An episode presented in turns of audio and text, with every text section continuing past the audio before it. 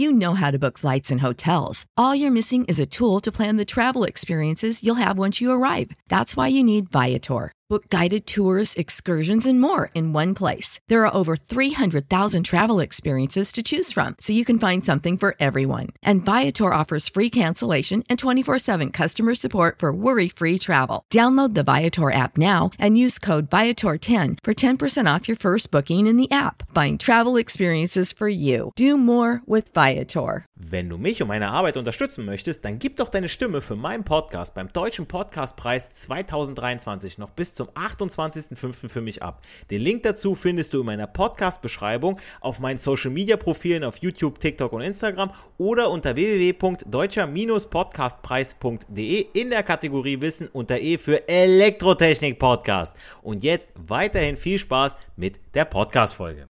Without the ones like you, who work tirelessly to keep things running, everything would suddenly stop. Hospitals, factories, schools, and power plants, they all depend on you. No matter the weather, emergency, or time of day, you're the ones who get it done. At Granger, we're here for you with professional grade industrial supplies. Count on real time product availability and fast delivery. Call clickgranger.com or just stop by. Granger for the ones who get it done.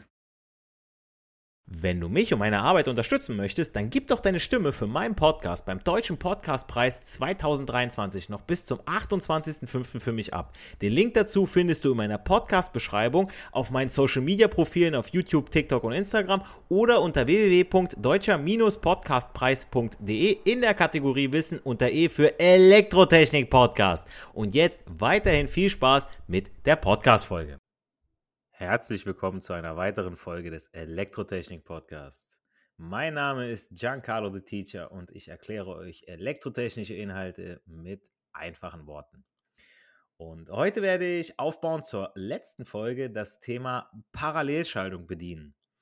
Und was viele nicht wissen, ihr aber schon, zumindest sollten die Fachleute unter euch das sowieso wissen, aber diejenigen unter euch, die nicht vom Fach sind, sollten das zumindest am Ende dieser Folge nachvollziehen können. Und zwar, dass alle Geräte, die über Steckdosen mit elektrischer Energie versorgt werden, schaltungstechnisch nebeneinander liegen oder auch parallel genannt.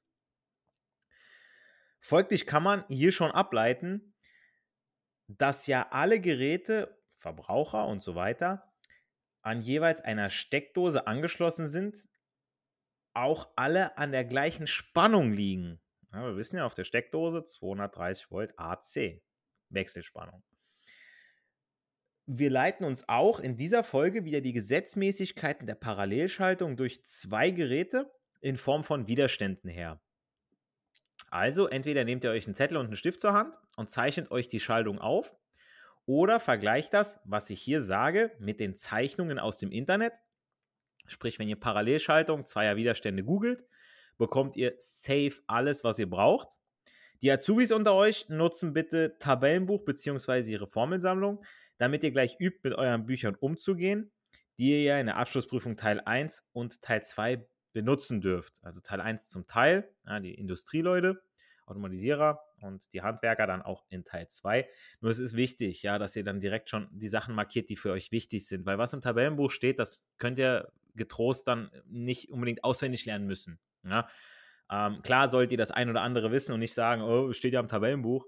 Nee, so einfach ist es dann nicht, ja, aber ihr sollt zumindest mit diesen Büchern umgehen können und das übt man am besten gleich und nicht, dass man sagt, oh, ich mache das sechs Wochen vor der Prüfung, äh, dann, dann markiere ich mir die Sachen und so weiter, weil dann ist es zu spät, weil dann macht ihr euch richtig verrückt und dann fahrt ihr einen Film, den ihr nicht fahren wollt. Deswegen ähm, arbeitet gleich damit. Deswegen hier der Rat von mir, holt euch das Tabellenbuch bzw. die blaue Formelsammlung zur Seite und schaut mit rein. Okay, fangen wir an. Also unabhängig von der Anzahl der parallel geschalteten Widerstände gibt es für die Schaltung zwei Verbindungspunkte am Anfang und am Ende, in denen sich der Gesamtstrom Entschuldigung, aufteilt bzw. wieder vereinigt. Nennt sich dann Stromverzweigung. Ja, bei der Reihenschaltung hatten wir gar keine Stromverzweigung, da war, die, da war der Strom überall gleich, also die Stromstärke. Hier bei der Parallelschaltung ist die Spannung überall gleich, wie ich ja eingangs erwähnt hatte. liegen alle an der gleichen Spannung, 230 Volt, beziehungsweise je nachdem, was ich da für eine Spannungsquelle habe, geht nicht grundsätzlich von 230 Volt aus. Wenn es an der Steckdose ist, ja, okay, dann geht er davon aus. Kann nämlich auch mal sein, dass in einer, Aufgabe gesagt wird, liegen zwei Geräte an der Schutzkontaktsteckdose angeschlossen. So, dann steht nicht 230 Volt. Das müsst ihr dann wissen als Fachleute, wenn ihr die Aufgabe lest. Ne? Ist ganz klar. Ja. Ähm, wir bleiben in dieser Folge simpel und somit bei zwei Widerständen. Dementsprechend entstehen auch zwei Teilströme, I1 und I2. Ja, nur, dass wir hier d'accord sind alle.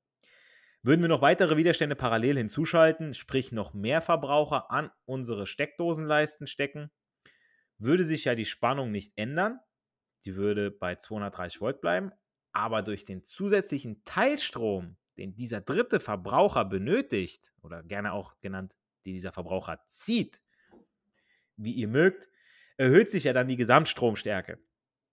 Und an dieser Stelle habt ihr auch die Erklärung dafür, warum ihr niemals ja, das hat, äh, hatte ich mit Wunderlampe Podcast, ja, mit Errol hatte ich das.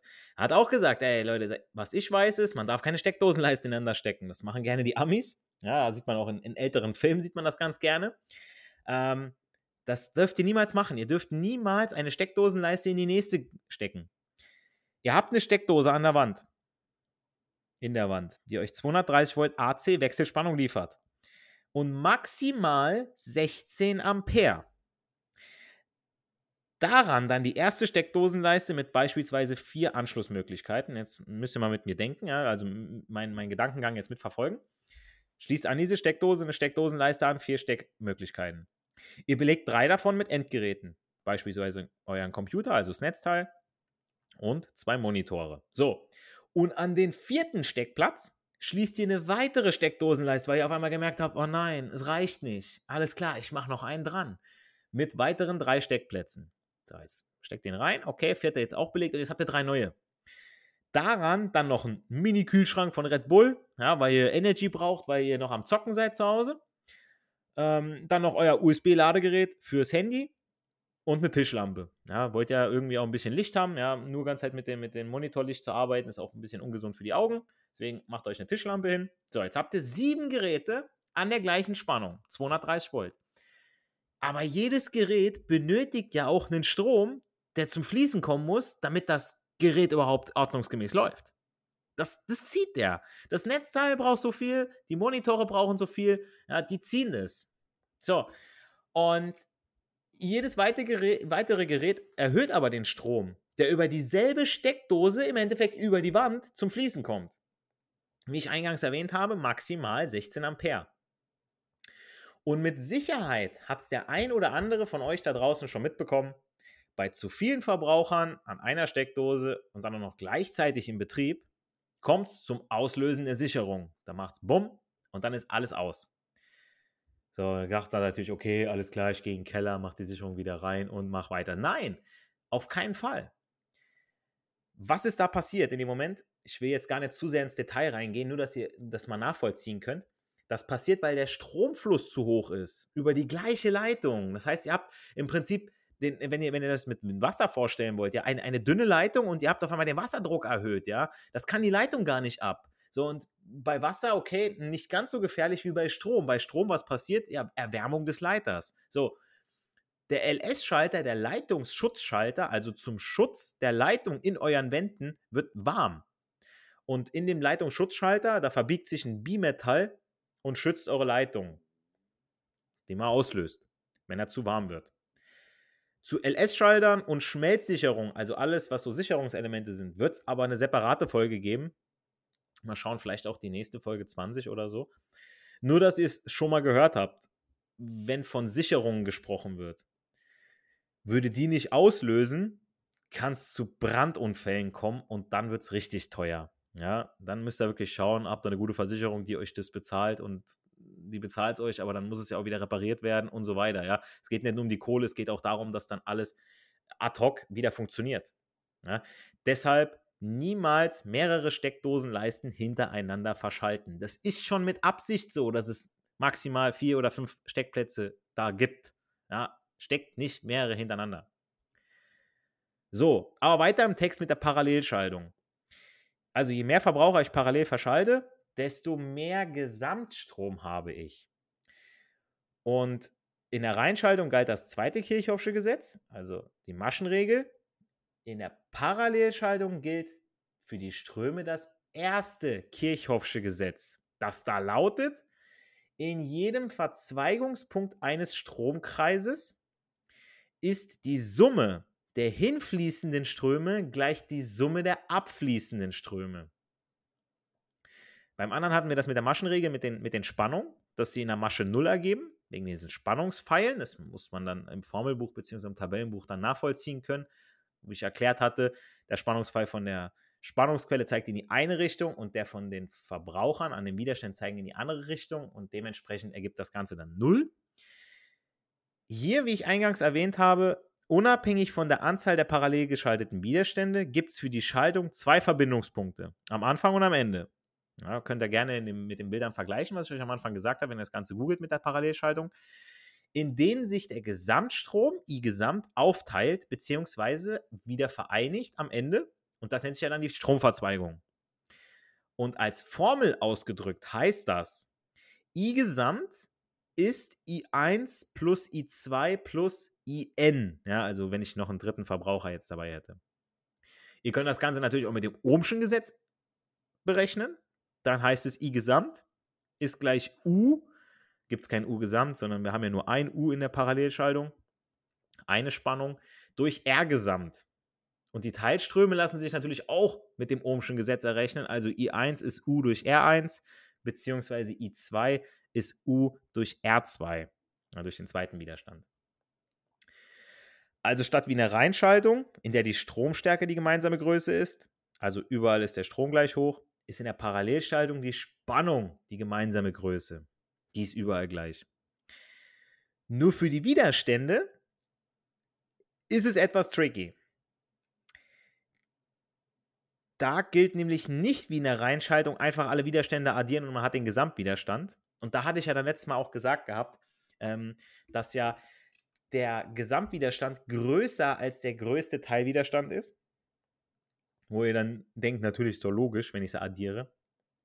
In der Parallelschaltung ist der Gesamtwiderstand kleiner als der kleinste Teilwiderstand oder Einzelwiderstand.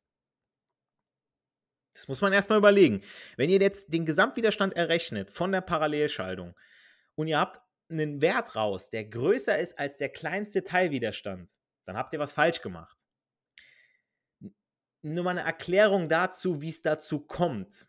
Und das ist jetzt so ein Teil, so ne, ab elf, äh, Minute 11 hier in dem Podcast, jetzt müsst ihr euch wirklich mal so, ein, so einen kurzen Break machen, wenn ihr sagt, okay, hier muss ich mir nochmal das anhören.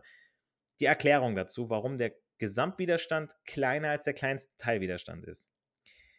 Durch jeden weiteren Widerstand, den ich parallel dazu schalte, steigt ja der Gesamtstrom an bei gleichbleibender Spannung. Ihr erinnert euch, ja, alles über dieselbe 230 Volt Steckdose in der Wand. Bedeutet, dass die Verkleinerung des Gesamtwiderstands kann ja nur so sein, weil die Spannung ist ja gleich. U ist R mal I. Ist ja auch logisch, dass der Gesamtwiderstand in der Parallelschaltung immer kleiner als der kleinste Einzelwiderstand werden muss, weil über den Gesamtwiderstand die Summe der Einzelströme in der Parallelschaltung fließt. Somit ergibt sich die Formel 1 durch R Gesamt ist 1 durch R1 plus 1 durch R2 plus 1 durch Rn. Bei zwei Widerständen, klar, kann man es auch anders errechnen, aber ich würde immer die Formel hier nehmen, da seid ihr safe. Ja, weil bevor ihr sagt, oh, zwei Widerstände ist ja voll easy zu rechnen und so weiter. Nein, macht es besser so, weil äh, wenn noch ein dritter und ein vierter Widerstand dazukommt, dann seid ihr auf der sicheren Seite. So, und jetzt habt ihr ja 1 durch R gesamt. Das heißt, ihr müsst von dem Wert, den ihr ausgerechnet habt, den Kehrwert nehmen, um R gesamt zu erhaben, äh, zu erhalten. Wenn ihr jetzt zum Beispiel einen Gesamtwiderstand von 0,02 Ohm raus habt, ja, das ist jetzt, wenn ihr zwei Widerstände parallel habt, 100 Ohm, dann müsst ihr davon den Kehrwert nehmen, um den Gesamtwiderstand in Ohm zu haben. Also müsst ihr rechnen 1 geteilt durch 0,02 und dann habt ihr 50 Ohm raus. Könnt ihr gerne mal nachrechnen, wenn ihr wollt. Äh, ich habe dafür einfach, wie gesagt, zwei Widerstände A 100 Ohm genommen, die parallel sind und dann den Gesamtwiderstand ausgerechnet. Ja, also 1 durch R Gesamt ist 1 durch 100 plus 1 durch 100. Habe ich 0,02. Und dann 1 durch 0,02 ergibt 50. Und wie ich eingangs erwähnt habe, der Gesamtwiderstand der Parallelschaltung ist kleiner als der kleinste Teilwiderstand. 50 Ohm ist kleiner als 100 Ohm. Dementsprechend muss ich irgendwo richtig gerechnet haben. Also nochmal zusammengefasst. Bei der Parallelschaltung ist die Gesamtstromstärke I gesamt gleich die Summe der Einzelstromstärken, also I1 plus I2 plus IN und so weiter. Die Einzelstromstärken lassen sich aus der anliegenden Spannung und dem jeweiligen Widerstand mit dem Ohmschen Gesetz errechnen. Also I ist U durch R. Ne? I1 ist U durch R1. I2 ist U durch R2 und so weiter. Durch den größten Widerstand fließt der kleinste und durch den kleinsten Widerstand fließt der größte Strom. Und als viertes noch, der Gesamtwiderstand ist kleiner als der kleinste Teilwiderstand. Und auch zum Abschluss dieser Folge habe ich noch eine Frage an euch zur Überprüfung, ob ihr es kapiert habt. Zwei parallel geschaltete Widerstände, gleich groß, liegen an einer konstanten Spannung.